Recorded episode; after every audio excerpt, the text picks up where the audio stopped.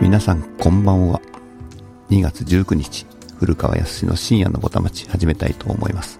今日もですねミキシングルームに入ってくださってる高橋原沙さんと一緒にいろんなお話をしていきたいと思うんですけど、はい、お願いします。よろしくお願いしますはい、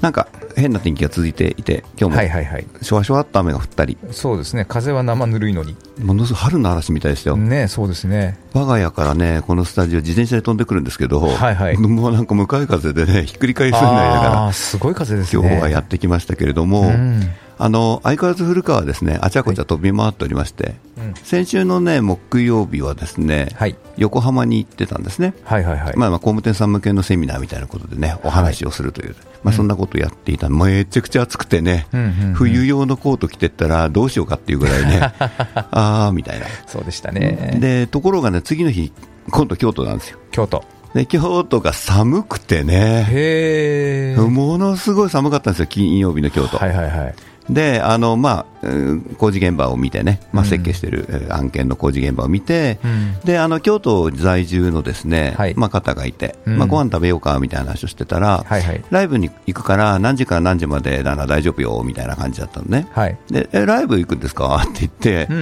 ん聞いたら、え行くって言われたから、行く行くって言っ て、 こそうなんでのすかこの軽いノリノリがは一体なんだろうみたいな話ですけどいいですねライブ好きですもんね。ほいで、そうそう、で、一つ前の番組、パク・ヨンセさんがね、うんジャズの番組やってますけれども、はいはいまあ、ジャズ大好きで、まあ、うんジャズのライブだったんでね、はいもちろん行きますよって感はじいで、はいはい。えーそれがね、祇園のですね、はいバハブラッドっていうところだったんですよ。はいはいよく知ってます よそうそうそうそう、はいさっきね、番組が始まる前に、うん村瀬さんとその話をしてたらさ、うん知ってるって言うからびっくりしたんですけど、はい僕全然知らなかったわけよ。はいはい。で祇園にはよく行ってるんですけど、ええあのバハブラッドっていう、ね、ライブハウスがあることも知らなかったし、はいはい。あの初めて行ったんですけれども、うんうんまあ、そこでですね、まあ、ピアニストのあやさんという方の、はいまあ、あアメリカに行かれるのかな、うん壮行会ということで、はい。仲間とかね、知人、友人が集まったあー、非常にこうフレンドリーなライブでしてはいはいはねい、まあそこに混ぜていただいてうん、えージャズをこう楽しんできたんですけれども、なるほど。いい時間でしたね。なんですか ね、あそれのはね。幸せですね。なんかうね。んなんかね、ライブハウスって、とってもやっぱり僕やっぱ好きだなと思ったんですよ。いいですね。なんていうかな、やっぱ掛け声ちゃんとかけてさ、いふーとかね、はほいはいはいうとかね、いや、そこの後で演奏者がさ、客席までやってきてくれて、あー握手したりなんかしてねうんうんう、んよかったですよって声かけたりとはかい、なんかそういう交流というか、コミュニケーションがあるなと思ってね。うんまあ、久しぶりにライブハウスってやっぱ良かったなと思っていいですねライブを堪能したわけなんですけど、はいなんとですねさすらいの古川はですね、はいその次の日から萩に行くわけですよ萩って分かりますかどこにある か萩は山口県ですね。 山口県ですねはいで京都スタートなもんですからあ、近いわ。意外と近いのよはあはあ、あ近いですね。の のぞみでですね、はい上山口というですねはい駅がありましてね、はいはい。あ新山口だ、ごめん、新山口という駅がありまして、はいそこまで、えーのぞみで1本でね、はいはい2時間ぐらいなんですけどね、うんうんうん行って、なんとですね新山口の駅から、えーうん高速バスというのがありまして、ほう。 1時間ぐらいで萩に着いちゃうんですよ。ああ、なるほどね。だからね、なんか遠い遠いと思ってたけど、意外と近いなというね、それは京都からですからあ。 東で京もから行くと、あれよ、東京から行ってもですよ、はいはい羽田からですね、あのあ、飛行機だとね。宇部山口空港へ飛ぶじゃないですか、なるほど、なるほでど。そこからやっぱ1時間ちょっとで行くんですよ。はいはいはいはい。あの変な話ですけど、うん新幹線使ってね、例えば東京から新山口行くよりもですね、はいはい飛行機使った方が安いんですよ。ああ、そうですね。うん、私ね、あの、その手でね、広島に飛行機で行って失敗しましたけどね。広島空港ってみんな評判悪いですよそうね。そう、めちゃくちゃ遠くて ね、ありえないと思いました。そうそうそうそうはいあの広島は飛行機で行くなっていう,、ねそうですねあの言い言い伝えがあるぐらいですけれども、はい失敗し あのまあ、それでですね今日今日はねちょっとお話したいことがいっぱいあって、はいうまくまとめてお話できたらいいなと思ってるんですけど、はいまあ、なんで萩に行ったかみたいな話があるわけですよ。はいはい。僕ね、萩にはちょっと縁があって、うん。そのやっぱり材木、木材関係でね、はい萩にご実家がある方がいて、はい。まあ、そのご実家のあのちょっともういい感じの古い古民家をね、うん。な回収したいみたいなご相談をいただきましてね、はい。だったらまあ一度見に行こうと、萩も一度行ってみたいしというふうに一度行ったことがあって。うん、うん、うん。でその時にね、はいあの萩に行く前にですね、うん萩親善大使みたいな人がいるわけですよ、東京に。 東京に。東京に、はいはいで東京でその萩親善大使というい自称している人にね、なるほど。あ、偶受賞なんだ。偶然会って、はい で萩に今度行くんですよみたいな話をしたら、うんああ、すて素敵な人がいるから紹介しますって言ってくれなるほどなるてほど、えー、と萩のですね、うん。提灯を作ってる大谷さんという方がいてね、ほう。でその人がやっぱり素敵だから、い絶対会った方がいいよと言われて、へえ。でまあ、萩に行った時にその方に会ったらですね、うん。だあのそのいやえっとね、そのご実家を直したいっていう方は、うん自分の山もあるから、うんまあ、その山の木を使いたいみたいな話もあってね、うん、うん、うん。とするとですよ、は製材所がいるね、製材所の知り合いはいるのって言ったらいないみたいな話があって、うんその提灯屋さんがね、うん製材所なら知ってるよみたいなことで、なるほどね。中原さんっていうね、うん製材所さんを紹介してくれて、ほうでまあそこにもう行って。ああそしたらさ、その中原さんっていうのは、ちょっと製材所というにはちょっとはばかるぐらいにですね、はい。はい家具を作ったり、いろいろなことをしてる人なんですよ。ああ、製材もする人だね。うーんというか、今、ほぼ製材してなかっあ そたっうてないのう、製材機もあるんですよ、はいはいはいちゃんと動く製材機もあって、はいえーやってるんですけどうんも、うんうんあの椅子を一生懸命作っててね、はいはいはいあの自分の工場をじ、えーセルフビルドでね、リノベしてうんうんうん、すごい素敵な空間を作ってたりしてね。へえ。でなんかその時はこう一緒にの飲んだりすることができなかったんですよ、うんでああ、いいですねみたいな感じでお別れしてきたんだけど、うんうんこう次にですね、うん萩森林館というところがありましてね、ほでそこで連続講座というのを企画があって、う。うん。その5回連続かな、そのうちの1回で呼んでもらったんですよ。はい。でせっかくだから呼んでもらったんだからみたいなことで、うんその大谷さんと中原さんも、えー、と懇親会に来てもらったり、はい僕のお話をするところにも来てもらったりして、うんうんで飲み交わし、うん仲良くなると、うんうんっていう意外とこう萩に、ね、仲良しがいるなみたいなう感ん。じなるほど、なるほど。でそうやってしてたらですね、えーっとまあ、僕もその12月とか1月にあのおお手伝いしている武蔵野美術大学のですね、はいはい。若杉浩一先生という方がおられましてね、うんえその方からメールが来てね、はいえ今度萩行くからみたいな、 一緒に行こうみたいおーな萩の友達にも会いたいしと思って、うんうんうんはいってねはいはいって言って、うん二つ返事でえー行った行ったと、はいそれがこの週末の萩だったんですねなるほど、なるほど。でまあその萩で、はい。どういう人がいるかっていう話の一つが、はい。うんとね、多分ね、ラジオ聞いてる人、ほとんどご存じないかと思うんですけども、あうん一部の人は知ってるかな、日本全国杉だらけクラブっていうのがありまして ね、くしゃみでそうですね。あのそうそうあの、ちょっと話、また戻っちゃうと、横浜でとてつもなく天気がいい人にね、はいめちゃくちゃ花粉飛んでましたね。あ、そうですか。あーもうなんかちょっと涙がび出てきたりして、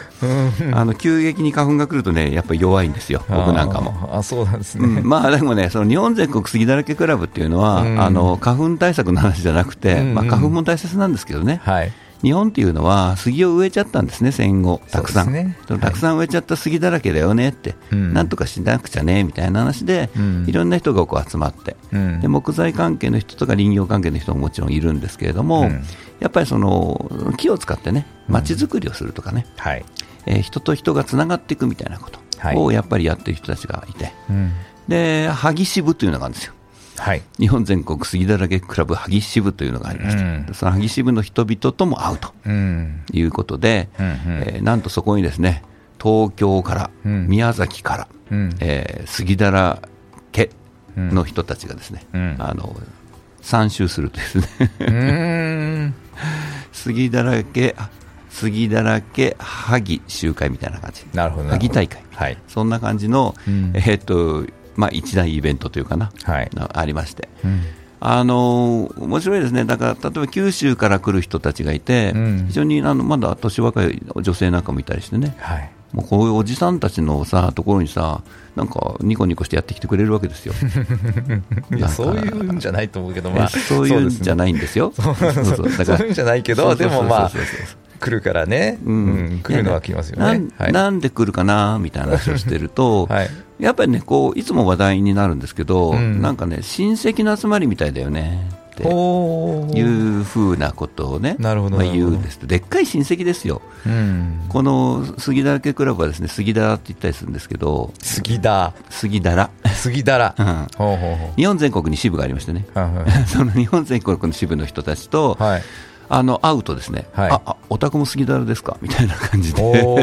ー、なるほどね。なんか同じ匂いを感じてしまうみたいなところがあっああ、それはいいなてね、。面白いんですよ。なんかもう杉だらって分かっただけで友達になれちゃうっていうまあやまつあ、そうですね。そうそうそうそう。ああ、でいいな、それ。ほ会員番号がありましてね、うほうほこう棒状のね、あのキーホルダーっていうね、キーホルダーのね、う。うん杉の木の棒のホルダーね、うまあ、革の帯がついてるんですけど、うん。なんと僕はですね会員番号51番という、ですねほう、一郎ですね。今すごいんですよ、あの2000何 百人かかな、3000人ぐらいいるのかな、会員、はいはいはい。その51番ですとか言うと、いいですみんなね。びっくりするんですけども、若い番号で。若い番号っていうのはね、はいたまたまですよ、なんか雑誌かなんかでね、うん杉だらけクラブ始めますとかいうのを見て、うんうん。ね、会員募集って見て、もうそれ、総書記の頃ですけどもね、えー応募したら51番だったみたいな、まあ、話なんですけども。うん。あのやっぱりその懇親会とかでも盛り上がるしね、うん初めて会った人も、なんかもう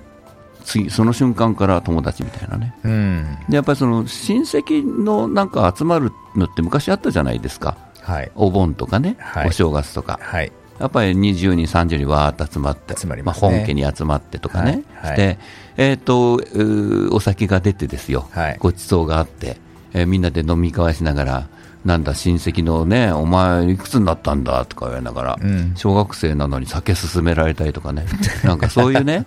もう時効ですけどね。コンプライアンスねはい、はいコンプラ問題としては大変な話ですけどね。まあ今はね、そうですけど、昔はねあの。昔はそういうこともあったと、うんありましたねもうな、はいもうなっている昭和ですからね50年もうぐらい前今、ですかね昭和って言ったら大体許されますから。そうですか 昭和だからしょうがねえなっていう昭和1986年のさドラマの話じゃないんですからねあーそうねはいはいまあ、コンプラとしてはあれだけど、まあ、そういう親戚の集まりみたいな感じって、うんそういえば今ないなと思ってね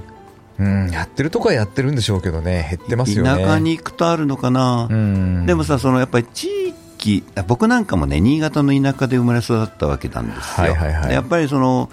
東京に出るつもりないけどやっぱりその地域に縛られるのは嫌だななんかこうむむずむずするなっていう感じがやっぱあってね、うんうんこれでやっぱり東京の大学に行くっていう思いをねなるほどね持ったりしたんですよはい。なんかこう何か底知れぬ自分を縛り付けてるものみたいなものが さややっぱり田舎にはちょっとあったりしたんだよね今でもあるかもしれないけど、うん。でそこからなんか自由になりたいなとか多分思ったんだと思うんだけど、うんそうやってほら人口が流動するわけじゃない、はい。地域から人が離れて、ううんんまあ、東京に集中しちゃうとかね大都市に集中しちゃうとかって、まあ、そういうのがあるわけじゃないですか、はいはいはい。やっぱり地域のコミュニティみたいなものがだんだんだんだんやっぱ薄くなってくんだろうなと思うし、うん特に地域に行くとさみんな車社会になってるじゃん。うんうんうん。例えばほら僕の、うん、高校の同級生がいるね、町、高田の町とか行くとさ、はい。飲もうというとみんななんか計画立てないといけないわけよ。ああ、車でどうどううするかとか、あるいははいはいはい奥さんに迎えに来てもらうためにあー、ずっと前からですねお願いしておくとかうね、わ。その時に子供どうすんだよとかねなるほ、どねいろんなことをこうちゃんと計画を立てないとですようー、んもう飲めないんだよ、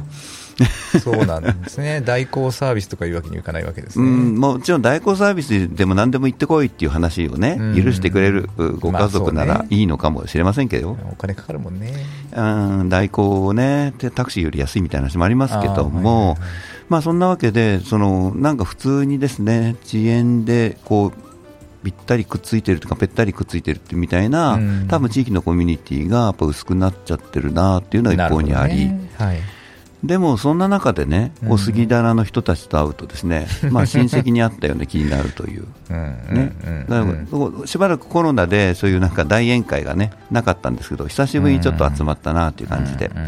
ーやっぱりその、うん、家族に会いたいみたいな感じで、その若、裏若き女性たちもね、集まってくるわけですよ。。そうなんだ。なんだろうね、やっぱ人にはさ、そういうものが必要なんじゃないかな、やっぱりなんだかんだ言って。なんかね、あの、この他の人に言っても分かんないけど、この人たちに言ったら分かるみたいな話があるんでしょう、きっと。まあなんかね、そういうのがんね。そういうとこがね、嬉しいよねね。うんまあそんなところで、 えっと、ちょっと一曲聴いていただいて、はい後半に話をしたいと思うんですけど、うん選んだのはですね、グレイトフルデッドのボックスオブレイン。聴いていただいたのは、グレイトフルデッドでボックスオブレイン。はいグレイトフルデッドってね、バラサさんもご存知ですよああ、知らなかったですあ知らないはい。アメリカのロックバンドなんですけれどもね、うんうん。まあなんか面白いんですよ。うん自分たちの、うーん、コンサートをですね、えー録音していいんですよ。ほうほうほう エイ8トラックのですねオープンリールで録音していいんですよトトラック、あおうおうの、まあ、商業用に使うような、うん、昔持ってましたけどねはい、はいそれを要するにミキシングのボードにプラグインでプラグつないで録音していいっていうです うーんでそれで録音したものをですねはい交換するんですようんその音源をうんこのそのグレートフルデッドのそういった熱狂的なファンをね、うんレッドレッドヘレッド前にはデッドヘッドっていうのかなうんあの言うんですけども、うんおそのなんていうかなレコード売ってなんとかしようなんて思ってないのねうんだとコンサート行くとコンサートフィーを取られるんだけど、えーそこの演奏はみんなのもんだよっていうか、うんみんなであの聞いてくれよと楽しんでくれよと、っっていう形で、あのなんていうかな演奏者とファンの垣根を飛び越えてるとこがあってねうんそのグレート・ブレートのファンは非常に大きなコミュニティを作ってるんでなするねほどねでも、うんまあまあ簡単に言っちゃうとライブアルバムが出せないね、ライブアルバムはもう出てるんですよ出てます出てあますの売れないんじゃないですか ライブアルバムあのただ違うんでファンはね、うんあのなんかあれですよご祝儀みたいなもんで買うんですあよまあそうでしょうね、んうん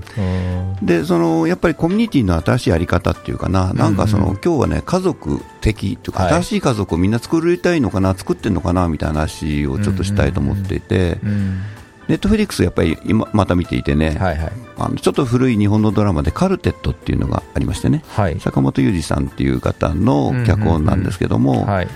このカルテットをね、松たか子さんが、うん旦那がね、工藤官九郎をやってるというですね、うんえー旦那が失踪してしまってですね、うんどうしようかみたいな形で最後は別れるんですけども、ううんん、松田このね、セリフがね、秀逸なの一つあってね、うん夫婦というのは別れられる家族なのよっていう。なるほどねなんていうかな、家族という縛りというかさ、はいはいはいなんていうコンプラあの法的な話ね、はいはいはい制度という、うんまあそういうので、家族というのが制度というのがあるわけじゃないですか。はいはいこう制度に縛られた家族っていうのがあるんだけど、はいその制度の呪縛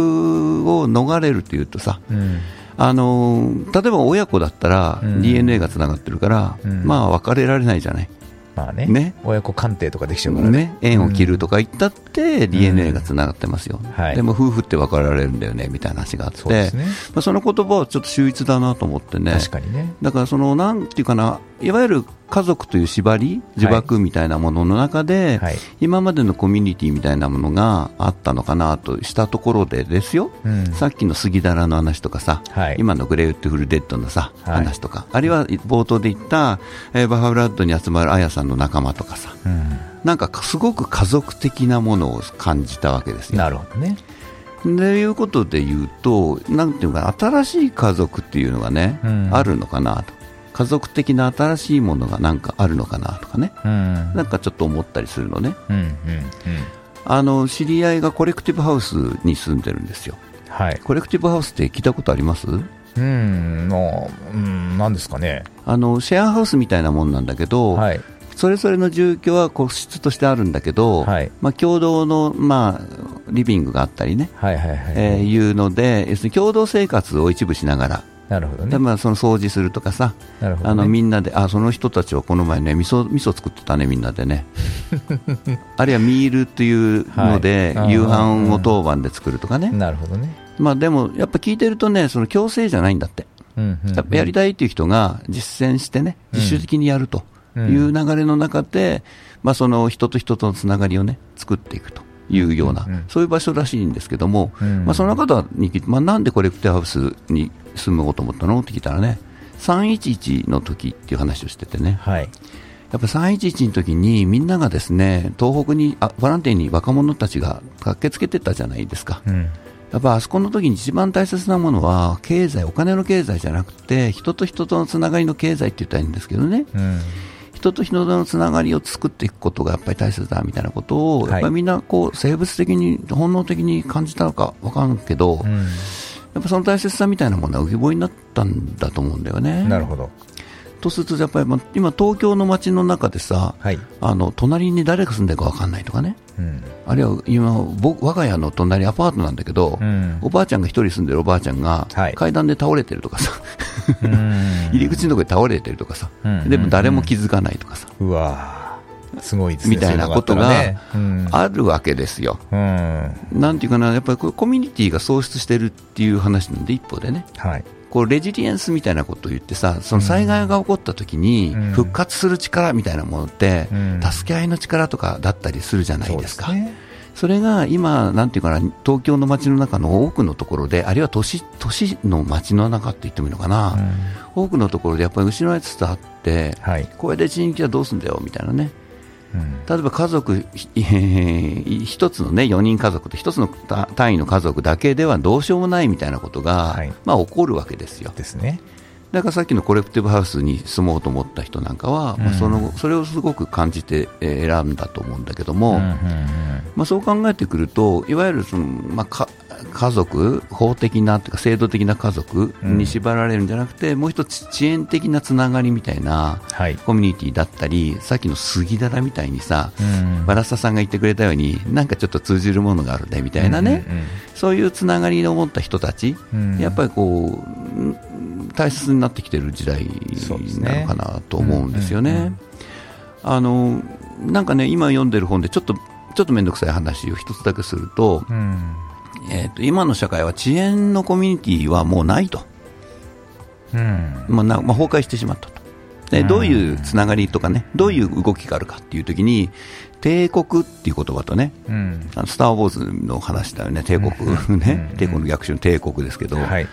あとはね、あのマルチチュードって いう、うんマルチチュードっていうのはその市民活動とかうんう、ん地域の人と人とのね、その趣味のつながりでもいいんだけど、はいそういう中の市民活動みたいなもうの。んで、帝国って何かというと、国境を越えてですよ、うん今、資本がバッと世界をこう牛耳ってるとこあるじゃないですか、うんうんうんガーみたいな話でね、はい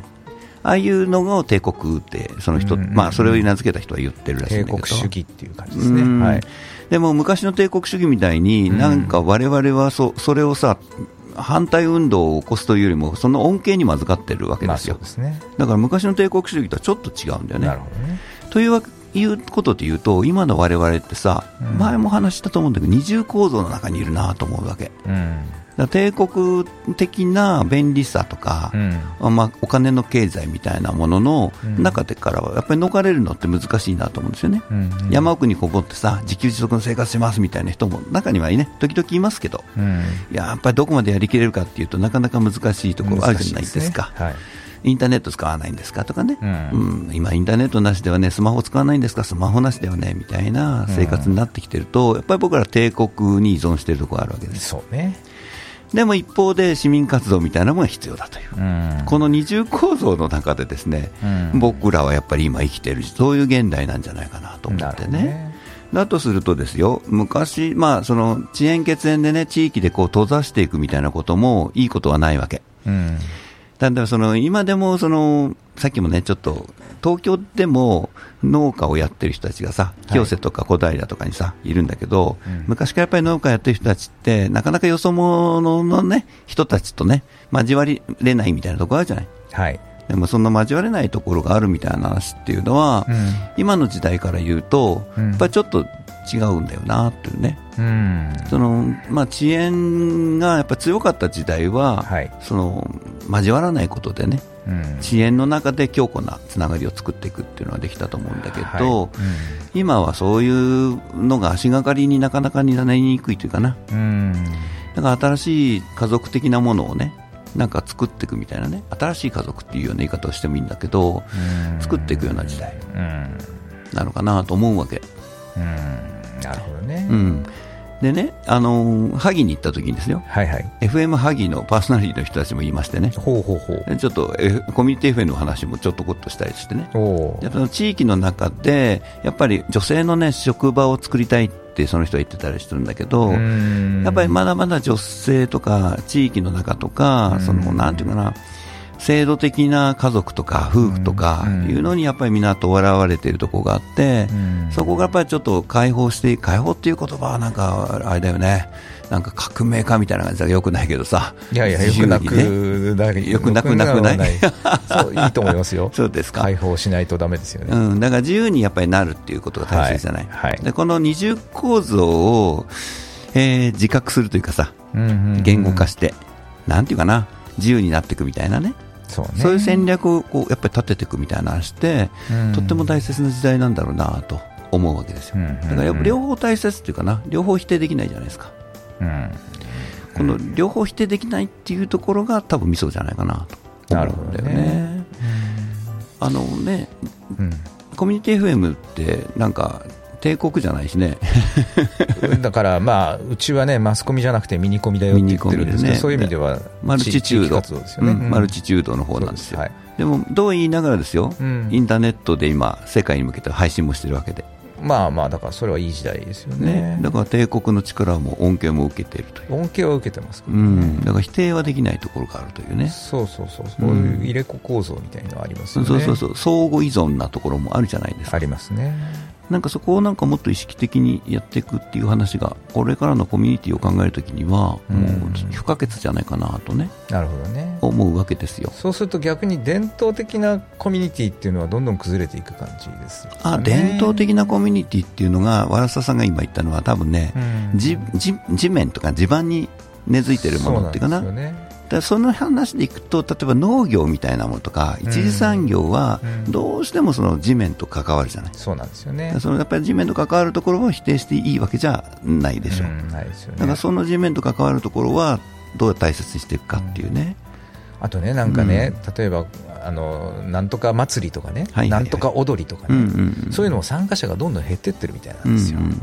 そういうのっていうのは、なくなっていくんだろうなっていう感じですよね、なんか形を変えて、うんうん参加者を募るとかいう方向に持っていかないと、つまり地の地の人しか参加できないよとかいう状態だとう、んもうなくなっちゃうよね、なくなっちゃうっていう感じですだからいね。かにか外の人口を取り込むかというかな、そうですよね、まあ、外の人たちとどうつながっていくかっていうのはその、うんもう一つの家族的な話家そこ族だみかたら、いなうん話、そうそういう方向にこう、ね、パラダイムシフトっていうか、そうしそてそうそいううかないとダメですようね。んそうなんだと思いますというわけであと15秒ぐらいで、はい、えー今日は喋りたいこといっぱいあったんですけどうん喋、れたでしょうか、えーというわけでまた次回も私の古川康の深夜のボタン待ちよろしくお願いいたしますということで今日はこの辺で終わりにしたいと思います、はい安田さんどうもありがとうございあまりしがたとうございました。